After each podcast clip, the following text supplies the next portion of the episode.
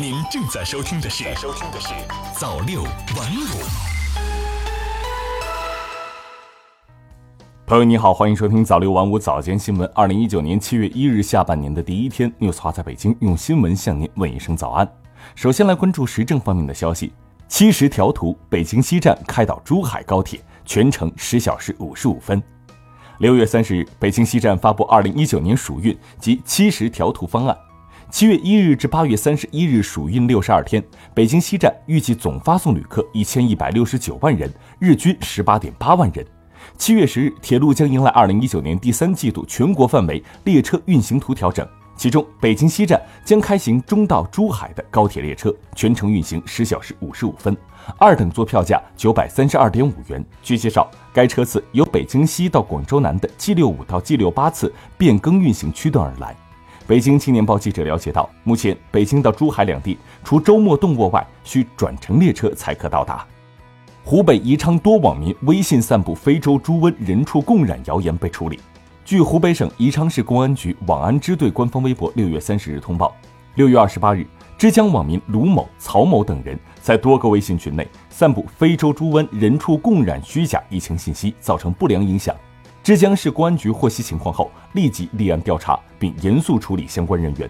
警方提示：根据法律规定，散布谣言、谎报险情、疫情、警情或以其他方式故意扰乱公共秩序，应给予行政处罚。情节严重的，将追究刑事责任。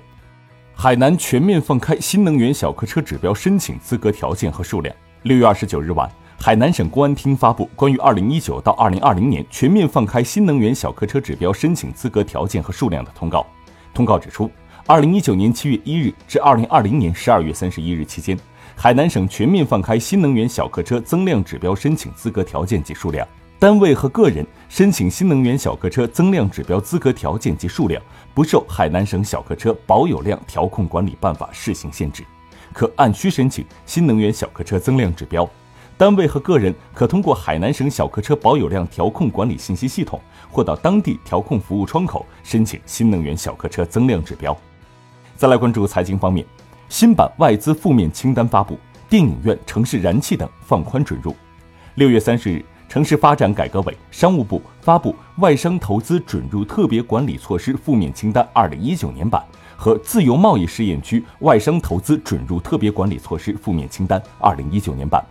放宽城市燃气、热力、电影院、增值电信、石油天然气开采等领域的准入条件，被业内视为进一步将开放落实到实际行动。据发改委有关负责人介绍，二零一九年版外资准入负面清单保持了二零一八年版体力结构。今年修订进一步缩短了负面清单长度，新推出一批开放措施，其中全面外资准入负面清单条目由四十八条减至四十条，压减比例百分之十六点七；自贸试验区外资准入负面清单条目由四十五条减至三十七条，压减比例百分之十七点八。再来关注文化方面，距今五千多年，河南发现国内最早北斗九星天文遗迹，近日。河南郑州青台遗址发掘出北斗九星遗迹，专家确认为五千多年前仰韶文化中期的天文遗迹。遗迹中七个大小不一的罐子按北斗七星形状排列，另有两个罐子放置在两侧。专家表示，当时的人们通过表达对北斗北极星天体保佑的崇拜，祈祷丰收。最后再来关注国际方面的消息，美联邦法官禁挪用资金建边境墙，特朗普提出上诉。据中央社报道。当地时间二十八日，美国联邦法官作出判决，禁止特朗普政府挪用二十五亿美元反毒活动资金，用来兴建美墨边境围墙。不满此判决的特朗普随即提出上诉，同时他还再次威胁恢复遣返无证移民的围捕行动。西班牙多处火山烧毁一万多公顷森林，受高温天气影响，西班牙中部和北部的塔拉格纳、托莱多、阿维拉等地近期爆发山火。据西班牙消防部门统计。截止六月三十日，各地山火累计烧毁森林面积超过一万公顷。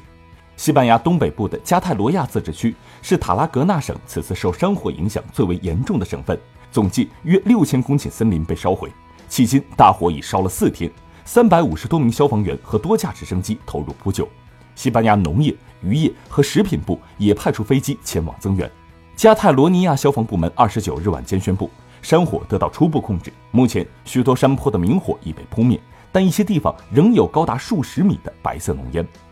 伊朗内阁已批准对中国游客免签。据伊朗迈赫尔通讯社报道，伊朗文化遗产、手工艺和旅游组织副主任瓦里于六月二十九日宣布，伊朗内阁已批准对中国游客实行免签入境政策。伊朗政府此次宣布的是单方面免签政策，伊朗游客到中国游览仍然需要申办签证。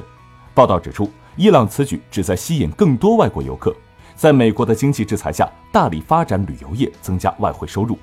伊朗内阁发言人阿里拉比表示，伊朗总统鲁哈尼已经下令，自此开始不会在访伊外国人护照上盖签证章，避免游客受到美国的限制。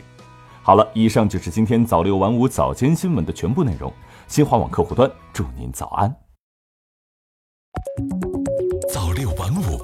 新华媒体创意工厂诚意出品。